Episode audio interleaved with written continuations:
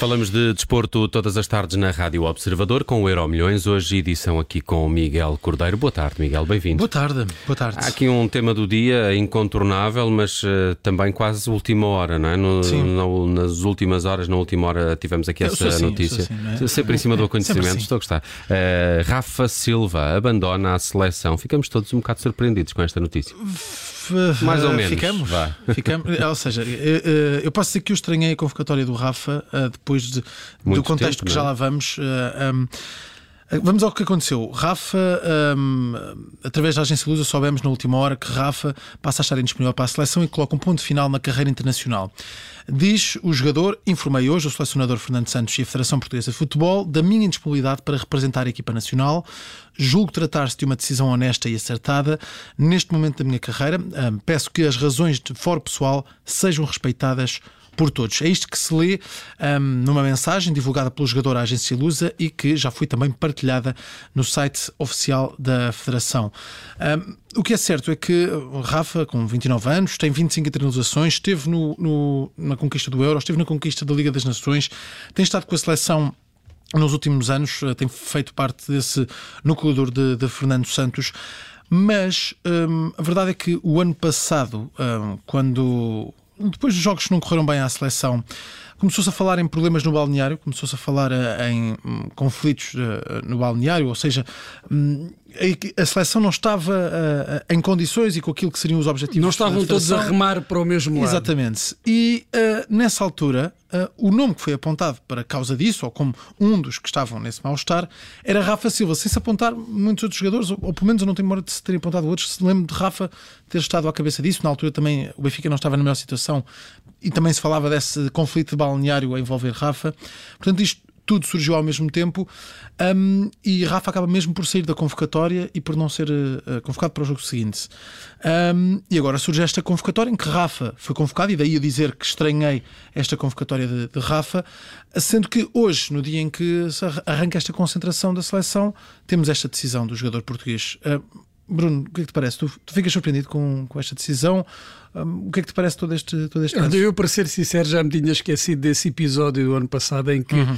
Rafa foi usado como bode expiatório para, para as dificuldades da, da, da seleção eh, nacional, para ma- maus resultados, e foi o único. Sim. Isto, creio que na altura foi uma notícia do jornal Record, que citava eh, fontes da, da Federação Portuguesa de Futebol que apontariam eh, quer eh, a falta de empenho, de compromisso de Rafa nos treinos, quer uma personalidade complicada. E, tanto quanto eu me lembro, foi o único jogador apontado, eh, destacado do meio do, do, do plantel, ou do- dos jogadores que normalmente eram convocados, eh, como o, o- a causa desses, desses problemas da, Sim, da seleção nacional.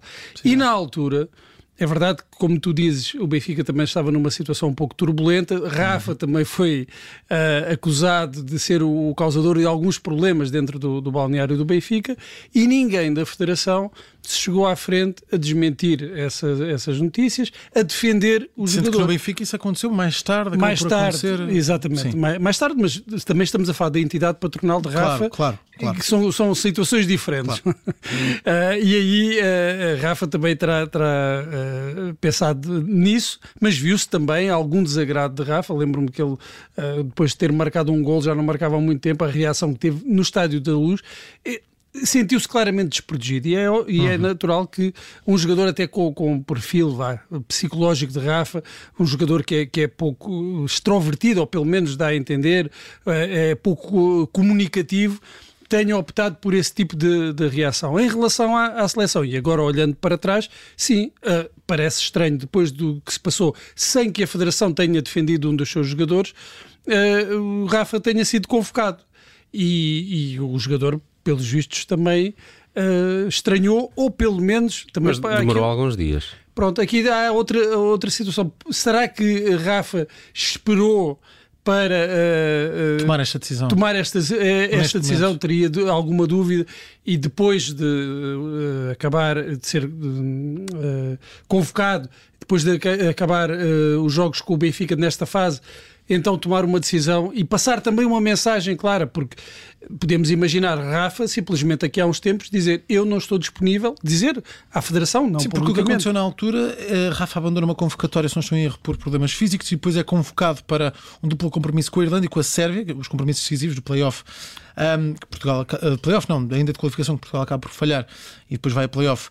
Rafa para essa convocatória acaba por sair por problemas físicos. Jus no, jogo anterior Exatamente, tinha falado desses problemas físicos e portanto na altura não se estranhou tanto, mas depois de Portugal falhar esse acesso através da qualificação, saiu essa notícia, creio que sim, do recorde na altura, a referir precisamente que essa uh, falta de compromisso. seria uma falta de compromisso e afinal não seria uma lesão. Uh, e agora há esta convocatória e esta, esta pois, O que é estranho é, é este momento, ou, ou, seja, a situação, se foi por causa desta situação não, é, que estamos a falar, uh, Rafa teve tempo claro. para comunicar à, à Federação e dizer eu não quero ser convocado. E tiveram sempre as duas partes para As duas partes, é exatamente. É o que é estranho é haver uma convocatória, hum. esperar-se, depois da convocatória, esperar-se vários dias para, no caso do jogador agora, anunciar que não está disponível para a Sim. seleção portuguesa. E isso é que me parece um pouco estranho, mas olhando para trás, a única coisa que se destaca aqui no meio disto tudo foi esse episódio que a mim me parece, honestamente, ser uma razão uh, válida para a renúncia do jogador. Sim.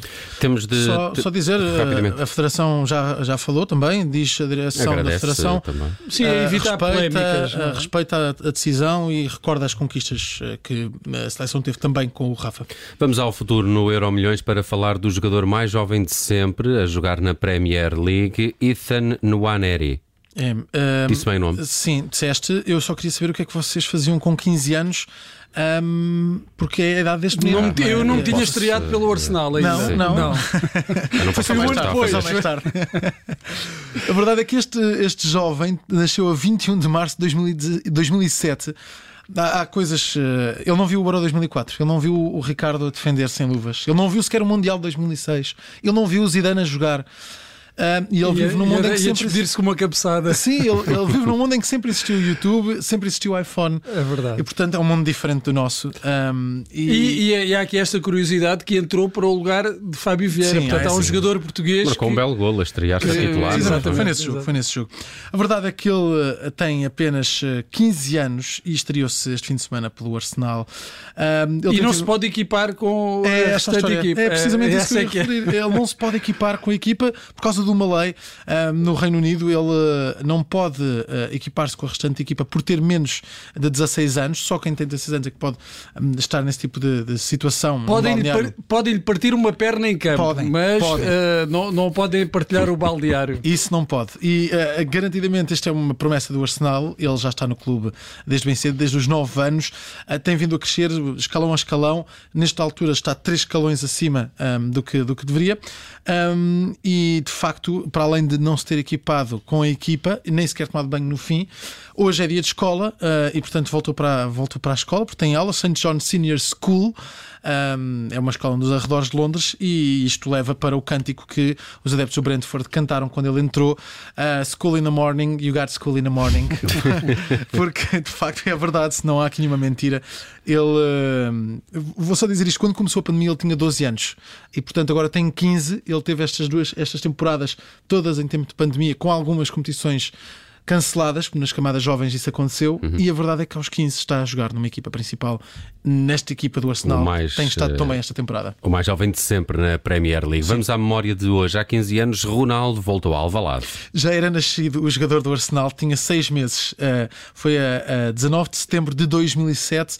O Noerni tinha, tinha nascido uh, em março, portanto, tinha poucos meses quando isto aconteceu. Mas vamos recordar o dia em que Cristiano Ronaldo, há 15 anos, voltou a Alvalade para um jogo de Liga Liga dos Campeões. Foi frente ao Sporting esse, esse encontro, claro. Marcou? E Ronaldo marcou. Ganhou um o zero, Bruno estava a recordar que ele marca sempre, ele não é? Marca Quando sempre. Ele, ele tinha vindo no ano anterior. curiosamente. Eh, ele tinha vindo no ano anterior uh, jogar com, com o United contra, contra o Benfica. Eu creio que uh, não é a época não tenho a certeza se não é a época em que o Benfica ganha com os, go os golos do, do Giovanni e do Beto, hum, do célebre gol do Beto. Não tenho isso presente. 2000, Não, ainda é, na, é, na é época anterior. Pois, porque isso, foi em dois, isso seria em 2005, 2006. Pronto, isso foi em 2005, é 2006. Sim. Depois vem nesta época uh, de 2007, 2008. 2008 vem Alvalade, vem ganha, Alvalade. ganha um zero e depois marca também no jogo. E depois uh, no jogo contra o Porto no ano seguinte, 2008, 2009, é um marcam. É. que eu creio que ganha o prémio Puskas. Sim, ou... sim, é aquele gol do, do meio da rua, uhum. quase do meio campo. Mas aqui ele marca, o, o United ganha um zero, ele marca ao minuto 62, 63, por aí. É um gol de cabeça no estádio Alvalade e pede desculpa, pede, faz o gesto a pedir, a pedir desculpa para, para as bancadas. Mas o United vence um zero com um gol de Ronaldo uh, neste dia, 19 de setembro de 2007. Está feito o Euro Milhões com essa recordação no fecho há 15 anos. Ronaldo voltou a Alvalade. Miguel Cordeiro, bom resto de dia. Um abraço. É isso mesmo, para vocês também.